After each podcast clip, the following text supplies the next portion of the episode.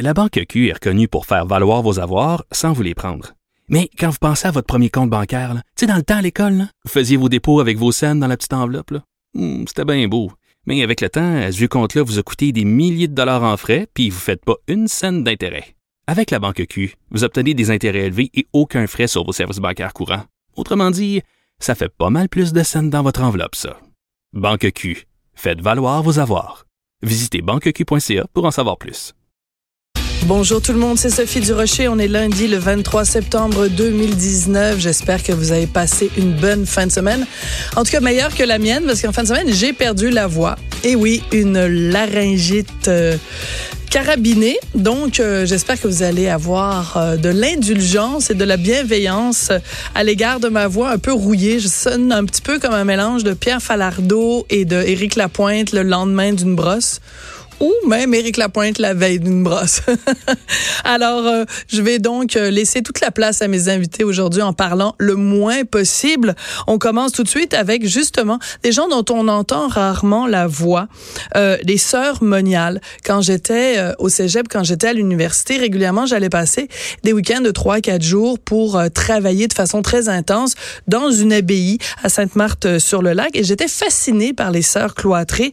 Ben, Louise Sigouin, elle, a décidé de consacrer tout un documentaire à ses sœurs cloîtrées, celle du monastère Notre-Dame de du Rosaire de Berthierville. Et son film Amoureuse prend l'affiche un petit peu partout au Québec vendredi le 27 septembre.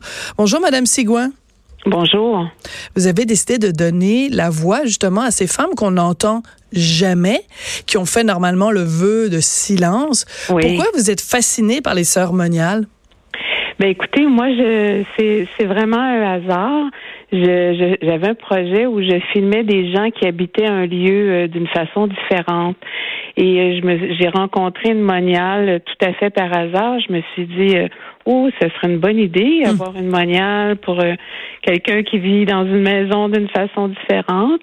Et je l'ai rencontrée. elle m'a dit, bon, écoutez, on va vendre le monastère dans un an ou deux. Moi, j'étais ébloui de tant de beauté, de tant de, de quiétude et de silence.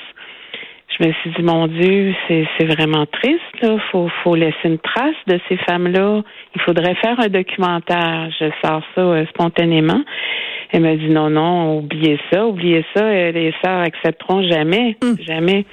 Fait que bon, euh, je me suis armée de patience, puis je les ai apprivoisées. Puis euh, ils ont accepté euh, après quelques mois et j'ai eu euh, les clés du monastère et puis je pouvais faire des entrevues. Je suis devenue presque l'une d'elles. oui, vraiment, moi aussi, j'étais fascinée par tout ce mystère, ces rites et ce sacré aussi où bon on a, on, a peu dans nos vies maintenant. Hein? Oui. Même moi, même moi, j'ai pas connu ça. Mes parents étaient pas religieux du tout. Fait que j'ai pas connu cette euh, cette façon de vivre là. J'étais euh, j'avais l'impression d'ouvrir une boîte à trésors finalement. Oui. Et, comme trésor, vous avez trouvé donc ces femmes qui ont tout accepté de parler à la caméra. Et ce qui est assez surprenant, c'est qu'on apprend à découvrir donc ces femmes qui ont décidé vraiment de consacrer leur vie à Dieu. Et il y en a plusieurs parmi elles, pas toutes, qui ont vécu une vie avant, c'est-à-dire elles sont mariées, elles ont eu des enfants, et plus tard elles ont décidé de, de rentrer comme ça. C'est assez particulier. Avez-vous été surprise de découvrir qu'il y en avait autant qui avaient eu une vie euh, mm. amoureuse avant d'être amoureuse de Dieu? Ben, écoutez, il y en a deux. Il n'y en a pas beaucoup tant que ça. Mais, quand même. Bon, ça a toujours existé. Les gens me disent, ben, tu sais, Marie l'Incarnation qui est arrivée ici, elle était mariée, hein. Mm. Les sœurs qui arrivaient de, de, France, les premières, qui sont arrivées ici, euh, étaient mariées. Fait que, bon, je trouve que ce serait une belle continuité pour la suite des choses. Euh, pourquoi pas? Pourquoi pas? C'est sûr que c'est en transformation. Il y a beaucoup de petits groupes maintenant. Euh, au Québec, avant, c'était 40, 50. Maintenant, c'est des petits groupes, une dizaine. Qu'est-ce qui va arriver? Euh, quelle va être la suite de tout ça? Euh, c'est à voir. C'est un mystère aussi.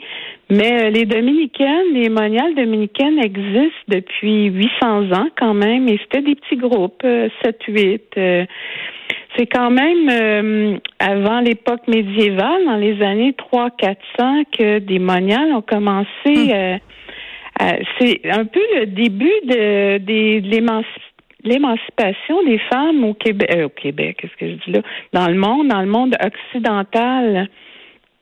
Elles se, elles se, elles sont, elles se sont évangélisées et c'est comme ça qu'elles ont acquis de la liberté. Hmm. On dira ce qu'on voudra. Avant, les femmes étaient presque du bétail. Hein. Euh, elles étaient rien. Puis tranquillement, bon, elles, ont, elles se sont évangélisées. Elles étaient aussi intellectuelles. Elles ont, elles ont appris aux hommes à lire. C'est hmm. vraiment les femmes. Euh, elles ont construit les hôpitaux, l'Hôtel Dieu à Paris, tout ça. Ça vient. Euh, les femmes ont commencé à, à soigner aussi. Euh, oui. Et ça, ça, on comprend que euh, des sœurs qui sont euh, enseignantes ou des sœurs qui travaillent dans le milieu hospitalier, je, je m'excuse de parler en termes comme ça, mais on comprend leur utilité. Les sœurs moniales à qui vous avez parlé, essentiellement, elles chantent et elles prient. Et à un moment donné, vous leur demandez, enfin, on imagine que la question c'est, qu'est-ce que, c'est quoi votre utilité finalement dans notre époque? Et euh, elles ont, ont, une, elles considèrent que les, prières qu'elles font font du bien dans la communauté. C'est assez particulier comme utilité finalement. Ben écoutez, euh, faut avoir accès au monde invisible. Moi, j'ai, je l'ai senti l'utilité vraiment plus que n'importe où ailleurs dans ma vie. J'avais jamais ressenti ça. C'est comme un peu si euh, on allait se brancher sur une prise de courant. Hmm. Je vois ça un peu comme ça. Ça, nous énergise. Hein? Euh, être en contact avec soi, avec l'intérieur. Vous, même vous avez connu mm-hmm. ça quand vous étiez jeune.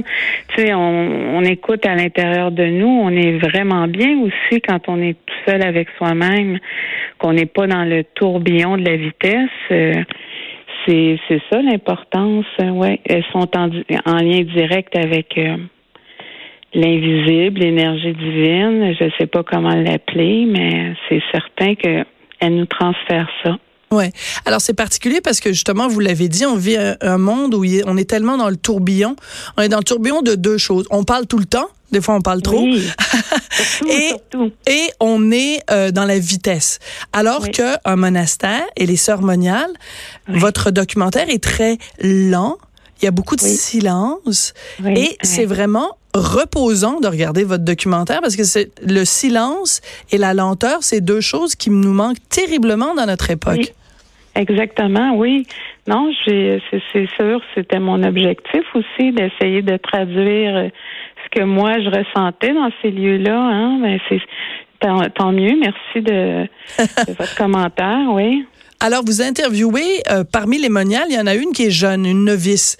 Et là, on se dit, bon, ben finalement, il n'y a pas de relève, puis bon, c'est plus quelque chose de, de l'ancien temps. Mais euh, cette jeune femme-là, c'est peut-être, parmi toutes les sœurs que vous avez interviewées, celle qui est justement la plus, euh, je dirais, la plus euh, capotée. Elle capote vraiment sur le fait de vivre dans un monastère. C'est, est-ce que ça vous a surpris de voir qu'il y avait vraiment de la relève chez les jeunes? Oui, oui, j'étais étonnée. Oui, puis non, tu sais, euh, bon, je, vivais ce qui était là. Euh, j'étais tout le temps éblouie par tout ce que je voyais, ce que j'entendais. Euh, Sœur Brigitte, c'est rendu une très, très grande amie à moi, tu sais, oui. Oui, puis elle, elle continue. Quand il y a eu le déménagement, elle n'a pas continué, elle n'a pas changé de de monastère est, est retournée dans la vie euh, laïque. Ah mais oui? Elle est, oui, elle est retournée parce que bon, c'était important pour elle aussi les lieux. Mais euh, je vous dirais qu'elle continue à travailler avec des jeunes et tout ça, puis elle est encore extrêmement bon comme elle était là aussi là. C'est sûr qu'elle n'est pas toujours dans le silence, mais quand même beaucoup. Elle vit euh, sur euh, aux éboulements près du fleuve, euh, tu sais, dans une maison de campagne. Bon. Euh. Mais votre votre film, vous l'avez fait pour pour faire quoi? Pour que les gens percent le mystère de, de des, sœurs moniales, pour qu'on comprenne mieux, ou pour pour la postérité? C'était quoi le but de faire ce documentaire là mais moi, je vous dirais, c'est pour laisser une trace, pour archiver cette mhm. mémoire-là de ces lieux-là, de ces femmes-là, et euh, tant mieux si les gens peuvent ressentir une espèce de bien-être, de, de sérénité en, en écoutant ce documentaire-là, c'est vraiment c'est un cadeau là. C'est ce que je souhaite le plus, ouais. Alors le titre, il faut en parler parce que ça s'intitule simplement Amoureuse. Donc on pourrait penser que c'est un film sur euh, les relations euh, euh, passionnelles, charnelles, sensuelles. Puis bon, on se fait on se fait évidemment un clin d'œil parce que l'enfant, ces femmes-là sont amoureuse de Dieu. À un moment donné, il y en a une qui dit euh, Dieu est amour, puis c'est les trois plus beaux mots de la langue française. Donc, euh, c'est un, un, clin d'œil. C'est assez audacieux de votre part donner ce titre-là quand même à, votre documentaire. Oui, vraiment. Non, non, c'est un hasard parce que moi, quand j'écrivais au fil du temps, parce qu'il n'y a rien d'écrit, hein, pas de scénario, tout ça, mais bon, j'écrivais quand, puis j'écrivais tout le temps en haut de ma feuille amoureuse. Euh, je sais pas si c'est le mot qui sortait. Je pensais jamais que c'était pour être le titre. Puis là, en dernier, je dis, ah, le titre, bon, ben, écoute, donc, ça allait de soi que mm. c'était ça, parce que moi, j'avais l'impression de vivre avec des amoureuses. Tout ce qu'elles faisaient, c'était par amour. Elles sont complètement dans l'amour de, de, de tout, tu sais, de l'attention portée aux choses. Tout, tout est fait dans, dans de l'amour. Mm. L'amour des humains, l'amour de, de la matière, l'amour de l'invisible c'est tout, tout est amour, c'est vraiment ça, oui. À un moment donné, il y a une scène très particulière dans votre film où euh, c'est une dame donc qui a eu plusieurs enfants, qui devient euh, sœur moniale, et on a des images de la cérémonie où elle fait sa profession de foi. Et, oui, et là, elle raconte que sa fille est venue la voir en disant, écoute maman, je suis allée à plusieurs mariages dans ma vie, mais le plus beau mariage que j'ai vu, c'est le tien. C'est quand même spécial. Sa mère se marie avec Dieu, puis sa fille lui dit c'est le plus beau mariage que j'ai vu de ma vie. C'est très, tout ça est très particulier. C'est comme vraiment un monde à part du monde dans lequel on vit.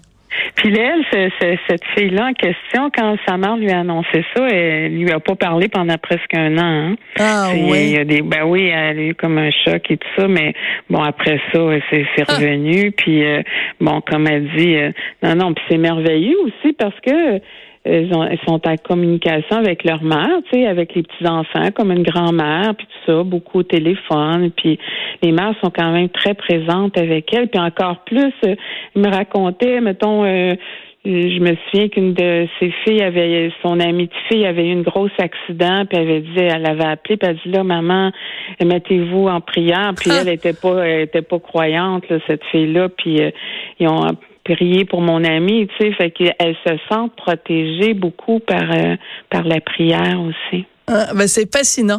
En tout cas, merci d'avoir amené vos caméras euh, à l'intérieur de, de, ce monastère et de nous faire partager le quotidien de ces femmes-là qui sont des femmes super rigolotes en plus. elles ont un ben sacré sens de l'humour. Elles sont toutes plus attachantes les unes que les autres. On a envie de les adopter. Alors donc, le documentaire s'appelle Amoureuse. Euh, ça prend l'affiche le 27 septembre à Montréal au cinéma Beaubien. Mais il y a aussi plein de dates à Québec, euh, évidemment au cinéma Le Club de Sainte-Foy à Trois-Rivières, Joliette, Sainte-Adèle. Merci beaucoup. Louise Sigouin. Merci à vous. Merci. Et faute d'entendre la voix du Seigneur, ben, vous êtes pris avec ma voix à moi aujourd'hui. oui, c'est bien, c'est bien. Vous êtes bien gentil. Merci. Merci.